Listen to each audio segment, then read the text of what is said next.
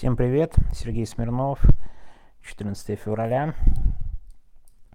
Ну, новостей сегодня, кстати, заметно меньше, чем вчера, но таких каких-то, о которых хочется много и как-то подробно рассказывать. На самом деле ждем, что за информация в США об угрозе национальной безопасности. Вообще все это выглядит как такая, как сказать, сложно избавиться от последовательности действий, да, Сначала Трамп говорит о том, что НАТО мы союзников пусть платят, значит мы их не будем защищать. Путин со своим интервью. А теперь США говорят про угрозу национальной безопасности источники. Посмотрим. Мне кажется, это довольно любопытное развитие ситуации, но я вообще не специалист, не американист. Кто хочет разобраться, всем рекомендую завтра наш стрим, в том числе поговорим про э,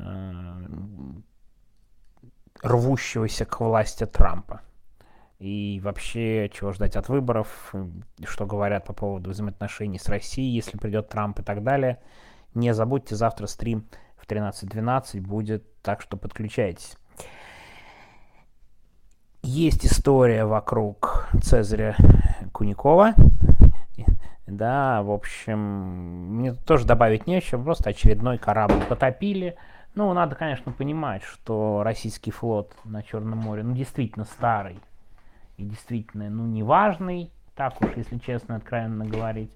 И ничего прям такого супер уникального в этом корабле не было. Он там как бы... Самое интересное, что, да, почему, почему Россия ничего не делает для обороны своих кораблей, а может быть делает, но совершенно недостаточно, но это отдельный вопрос. Я вообще не военный специалист. И тоже завтра подключайтесь к стриму. Видите, я превращаю голосовое в анонс стрима. И, кстати, деталь пока не забыл. Спасибо всем, кто откликнулся на вчерашнее голосовое про вакансию. Хочу сказать, что, видите, я хотел сегодня написать в паблик об этом, но пока не стал. Пока не стал в паблик. Если там, у нас, правда, тяжелый был день, не знаю, наш девушка, кто занимается новостями, написала или нет, еще честно не спрашивал, но в любом случае напишет тем, кто написал в бот. Все, я видел, все переслал. Теперь про тему. Я сегодня в кое веке хочу немножко использовать голосовые в качестве промо своего ролика исторического. Я записал, сегодня, вернее, ну, я записал чуть раньше, конечно, сегодня поставил новый ролик про восстание старобрядцев в Приморском крае. Я, кстати, честно вам скажу, я совсем недавно узнал про это восстание, буквально несколько месяцев назад. Ну, то есть, ты, да, в общем, картины к вопросу о том, что я вообще интересуюсь историей. Я как бы вроде как слежу за такими вещами, но вот про это восстание конкретно старобрядцев я не знал и был максимально удивлен. Почему? Ну, потому что старообрядцы это как раз люди, которые, во-первых, держались всегда подальше от власти, во-вторых, понимали, что у них нет сил да, сопротивляться какой бы то ни было власти регулярно и браться за оружие, это не совсем, не совсем соответствует их убеждениям. И тем более показательная история с восстанием старообрядцев э, в Приморье, прям это довольно далекая часть Приморья, тоже надо понимать, что Приморье разное. Это довольно большая, большая территория. Там, как многие европейские государства, оно разное. В некоторые районы, там из того же Владивостока надо ехать по 10-12 часов. Не знаю, слушает ли меня кто-то из Приморья. Я, к сожалению, там ни разу не был. и теперь не уверен, что побываю. Кстати, к большому сожалению, потому что я вообще очень хотел а, съездить в Владивосток но, увы, ни разу не был, ни в Владивостоке, ни в Хабаровске, да, рядом на Дальнем Востоке, опять же, увы. И вот, конечно, очень сильно жалею об этом, но об этом восстании вообще ничего не знал, практически, ну, то есть, как бы. И это к вопросу о том, насколько мы знаем свою историю. Ну, в том числе, почему не знал, потому что оно довольно быстро было подавлено, просто утоплено в крови. И, конечно, вообще, вот если так на это смотреть, что сделали большевики, они не просто подавили восстание, а они буквально выкручивали всех староверов из этой территории, старообрядцев, отправили в другие районы, кого не убили, очень много кого убили, просто буквально мужчин там с 16 там, до 65, там, 70 лет, ну, практически всех убили. Чтобы не было никакого вооруженного сопротивления. Ну, кого-то высылали, да, кто успел бежать, условно говоря, тем очень сильно повезло.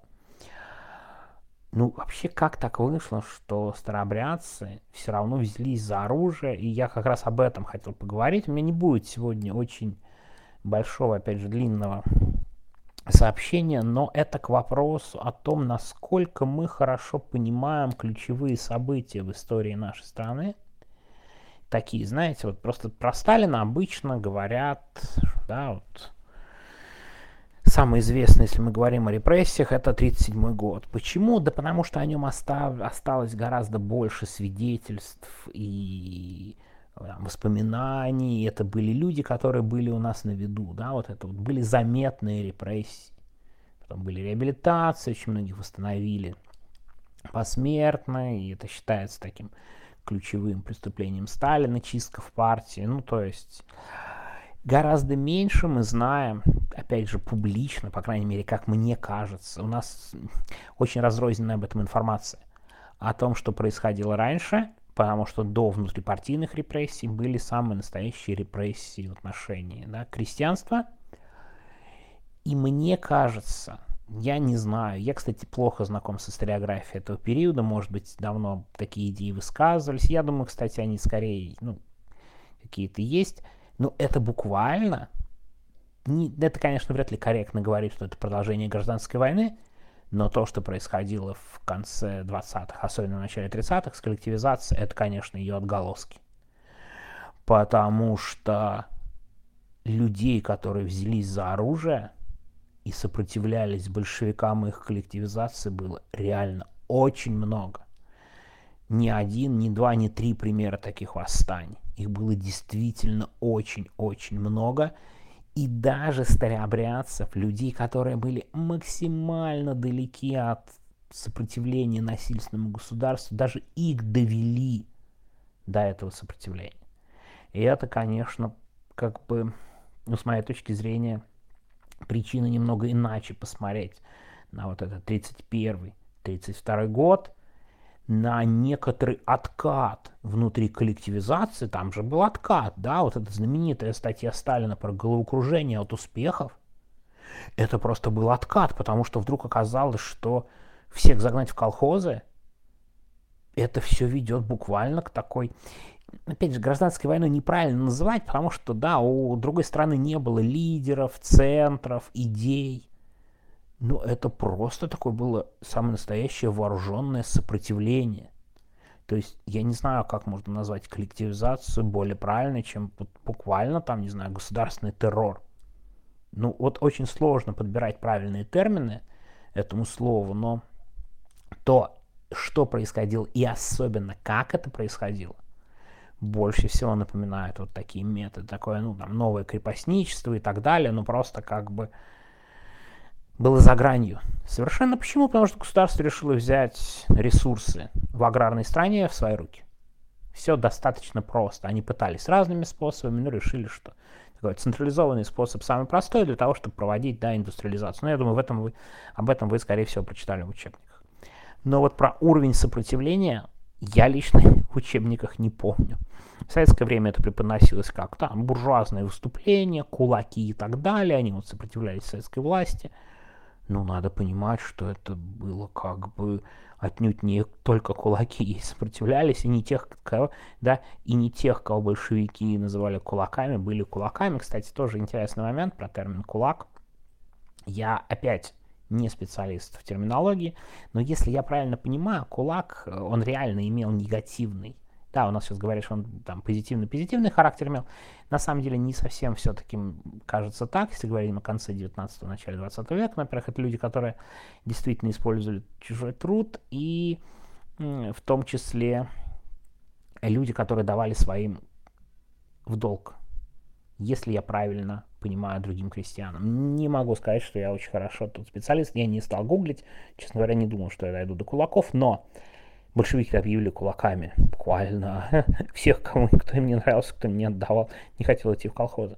Так вот, конечно, вот этот 32 год нуждается не то, чтобы, знаете как, Наверное, на уровне историков это уже отрефлексировано, но мне кажется, в общественном таком понимании этого все равно у нас до сих пор, несмотря на большое количество книг, написанных об этом, Солженицын и так далее, но в целом все равно, даже говоря для меня, вот это восстание старообрядцев было таким, ну, не, не, не, не могу сказать слово потрясением, да, но откровением, вот, наверное, более корректное слово.